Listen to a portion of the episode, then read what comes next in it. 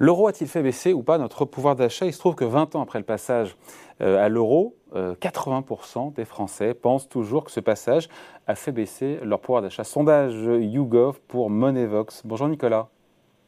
Bonjour David. Nicolas Gottsman, responsable de la recherche et de la stratégie à la financière de la Cité.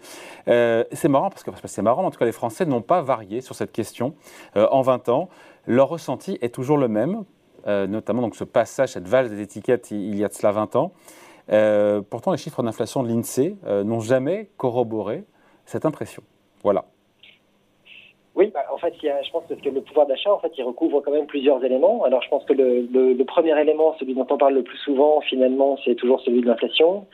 Euh, le problème avec l'inflation, c'est que effectivement, euh, comme vous le suggérez, euh, en fait, elle a été plutôt faible. C'est-à-dire que depuis 1999, c'est-à-dire depuis l'introduction de l'euro, la moyenne d'inflation annuelle, elle a été de 1,75%. Cela dit, ça fait quand même 23 ans maintenant qu'on y est qu'on y est passé, et que donc si on fait le total des 23 années, ça nous fait quand même 50%, enfin 49, 49% si on veut être précis, donc 50% d'augmentation. En gros, sur ces depuis depuis ces années-là. Donc, en fait, il n'est pas surprenant qu'on ait effectivement des prix qui soient plus élevés aujourd'hui qu'ils ne l'étaient avant euh, l'introduction de l'euro, mais c'est que 50% de plus sur une période quand même de 23 ans. Et si je fais une comparaison euh, par rapport à ce qu'on avait les 23 années précédentes, c'est-à-dire en gros de 76 à 99, je me suis amusé à faire le calcul ce matin, euh, en fait, on avait 200% d'augmentation à ce moment-là. C'est-à-dire qu'en gros, on a un résultat qui est quand même quatre fois euh, supérieur à ce enfin supérieur, quatre fois inférieur à ce qu'on avait euh, précédemment. On est passé d'une inflation de sur 23 ans qui était de 200% à 50%. Eh ben, donc, on, peut, on, peut, on peut parler quelque part de bienfait de l'euro, puisque on a eu moins d'inflation cumulée en 20 ans quand on avait ah Oui, ça, alors ça, il y avait, là, il n'y a aucun souci. Effectivement, l'inflation a fortement décéléré euh, sous l'ère de la zone euro. Mais cela dit, encore une fois, ce n'est pas le seul élément euh, que les éléments que les Français prennent en compte pour euh, le calcul de leur pouvoir d'achat. Et je pense qu'il y, y, a deux choses principales. La, celle qui est la plus visible, c'est la problématique de l'immobilier, parce que l'immobilier est considéré comme un investissement. Or, les indices d'inflation sont des indices qui se construisent sur la, la, consommation et donc par opposition à l'investissement. Ah. Donc l'investissement immobilier n'est pas pris en, en, considération dans le calcul de l'inflation.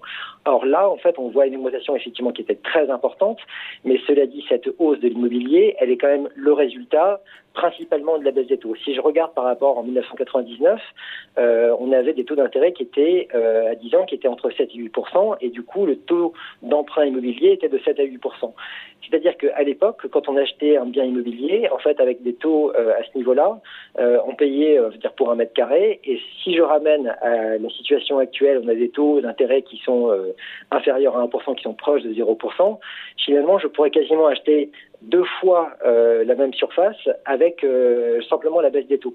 C'est-à-dire qu'en fait, la baisse des taux, elle explique quasiment la multiplication par deux des prix de l'immobilier sur cette période-là. donc c'est la faute de l'euro. Donc c'est quelque part c'est la faute de l'euro et, de la BCE, des banques centrales, si, euh, si l'immobilier était aussi cher et donc s'il y a de bah, l'inflation, en, tout cas immobilière. Mais et c'est là où il y a un énorme paradoxe, c'est que en fait finalement la baisse des taux d'intérêt, en fait, elle est plutôt le résultat de politiques monétaires qui ont été peut-être trop passives euh, durant ces dernières années.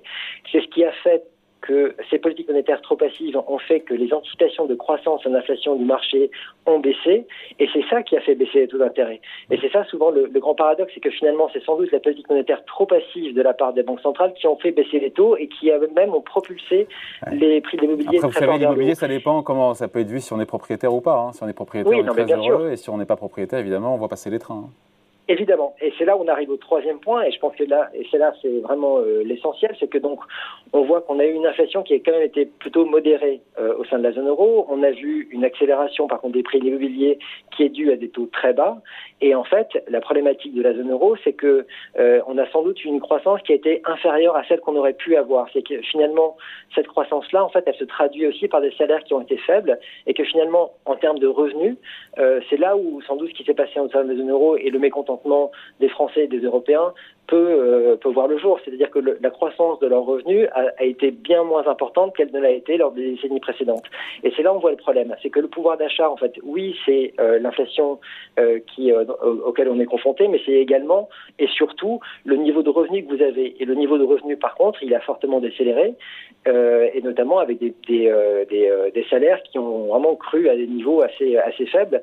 Et si on regarde même, par exemple, euh, si on fait une comparaison de court terme, on a aujourd'hui euh, des, euh, des, des, salaires qui accélèrent assez fortement aux États-Unis, ce qui peut être vu de façon assez favorable. Et par contre, c'est pas un phénomène qu'on observe actuellement en zone euro. Si je regarde les prix qui ont été négociés, on va dire, sur les, le dernier trimestre de la zone euro, en fait, on a une progression annuelle qui est la, quasiment la plus faible depuis 1999. Mmh. Enfin, après, pour le moment, Nicolas, je vous coupe, mais les, les salaires qui augmentent aux États-Unis de 5%, en même temps, l'inflation est à 7%. Donc, oui, il y a toujours une perte de pouvoir d'achat. Hein.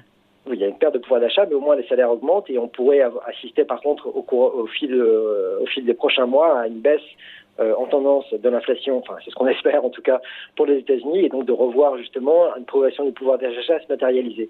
Mais c'est là où je pense où le, où le, où le bas blesse. Mais par contre, quand on regarde l'inflation aujourd'hui qu'on constate au sein de la zone euro, on est, alors, on est à 4,9% euh, pour l'ensemble de la zone euro, mais là-dedans, en fait, quand on regarde, quand on décompose, on voit que c'est principalement les prix de l'énergie. On est à plus de 27%, je crois, 27% sur un an sur les prix de l'énergie, et c'est ça qui explique euh, majoritairement ça. Et donc, par contre, on ne voit pas d'augmentation des salaires.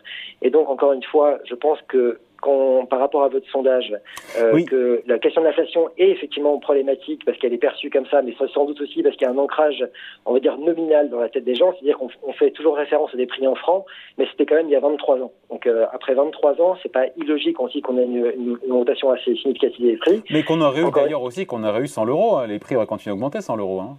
Oui, ben, enfin, évidemment, et encore une fois, quand on constate, quand on compare par rapport à la période précédente, c'était vraiment bien, bien, bien inférieur. Encore une fois, c'était 200% d'augmentation sur 23 ans, les 23, les 23 années précédentes, contre 50% pour, euh, pour ici. Et euh, justement, c'est ça qui est toujours très paradoxal avec la question de la politique monétaire, c'est que on a l'impression que euh, c'est une très très bonne chose que l'inflation soit la plus basse possible, mais en fait, l'inflation est surtout le résultat des salaires. Et donc, si quand vous souhaitez une inflation extrêmement faible en fait, ça veut dire que vous souhaitez que vos propres salaires soient aussi extrêmement faibles. Donc là, il y a un paradoxe. Euh, qu'il faudrait justement euh, arriver à, corriger, et notamment dans la communication de la Banque centrale, de bien faire comprendre qu'également qu'une inflation un peu plus forte, euh, c'est-à-dire au moins de revenir à 2%, ce qui est l'objectif de la BCE, permettrait également d'avoir une augmentation des salaires qui soit plus soutenue que ce qu'on a connu lors des dernières années, des dernières années, et ce qui pourrait donc paradoxalement donc permettre une augmentation du pouvoir d'achat. Bon, mais euh, c'est vrai que ce sondage, 80% des Français qui pensent que le passage à l'euro, donc encore une fois, a fait baisser euh, leur pouvoir d'achat, et surtout, plus, intéressant, 51% qui sont persuadés que l'euro a amplifié l'inflation. On l'a dit, en France, sur 20 ans, l'inflation, c'est 1,4% par an selon l'INSEE. Après, il y a cette différence, et on y revient aussi, euh, entre la perception qu'ont les gens, qu'on n'a pas à juger, c'est une perception en tout cas, et cette réalité statistique, ou ce chiffrage statistique.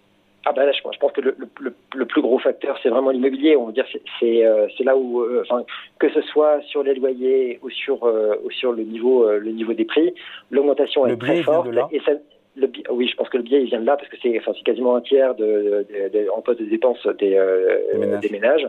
Donc c'est effectivement très important. Et là, cette inflation-là n'est pas reflétée dans le chiffre d'inflation. Et justement, c'est un des points dans la revue stratégique de la BCE qui a été menée l'année dernière. Justement, ils souhaitent mettre en place un indice qui permette de prendre un peu plus en compte justement euh, ces prix de l'immobilier pour devoir justement avoir un chiffre de l'inflation qui soit un peu plus le reflet de ce, que, de ce qui est vécu par les, euh, par les personnes. Et ça, permet, ça, ça, ça permet permettrait sans doute de faire monter un petit peu les chiffres, mais sans que ce soit très important.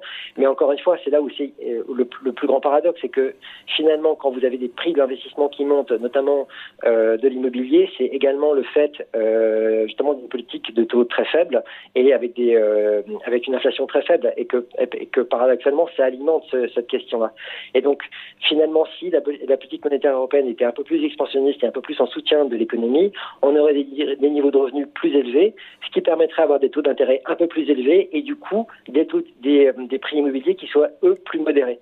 Et donc paradoxalement qui permettraient d'avoir véritablement et sensiblement une augmentation du pouvoir d'achat. On finit là-dessus, mais Nicolas, les, les, Français donc un peu à la denture vis-à-vis de l'euro, et en même temps, 56% d'entre eux sont opposés à sa suppression. Comme quoi, c'est comme intéressant. Est-ce que c'est C'est un mauvais combat. Enfin, cette dent dure, encore une fois, des Français à l'égard de l'euro, elle n'est pas justifiée, vous écoutez? En dehors de la question de l'immobilier qui est centrale. En tout cas, c'est là où moi je suis un peu plus optimiste, c'est que, euh, en tout cas, l'euro en tant que tel, il ne peut pas grand-chose. C'est vraiment la politique monétaire qui est menée derrière et la politique monétaire qui est menée par, pour, une, pour une banque centrale. Et c'est ça qui est, le, qui est, enfin, c'est une politique. Euh, cette politique a été plutôt restrictive, et ce qui a conduit, on va dire, à une faible euh, augmentation du pouvoir d'achat des, euh, des, Français. Donc, il n'est pas illogique qu'on ait la dent dure. Et par contre, l'optimisme qu'on peut avoir, c'est que cette politique est en train d'évoluer. L'année dernière, il y a eu une évolution qui est assez majeure, et que justement cette question-là de l'augmentation des salaires devient quelque chose qui devient un peu plus central, aussi bien aux États-Unis qu'en Europe, et que je pense que l'objectif maintenant que vont avoir les autorités publiques, c'est justement de faire en sorte que la croissance soit un peu plus forte et du coup que le salaire soit plus élevé et qu'on arrive tout en ayant, encore une fois, une, inflation modérée, ce qui permettra au final d'avoir une augmentation du pouvoir d'achat. C'est ce qu'on peut souhaiter et en tout cas c'est ce qui est euh, recherché aujourd'hui. Ce serait une bonne résolution et un joli souhait pour, euh, effectivement, pour cette année. Merci beaucoup en tout cas. Explication signé Nicolas Gottsman, responsable de la recherche et de la stratégie à la financière de la Cité. Merci, salut.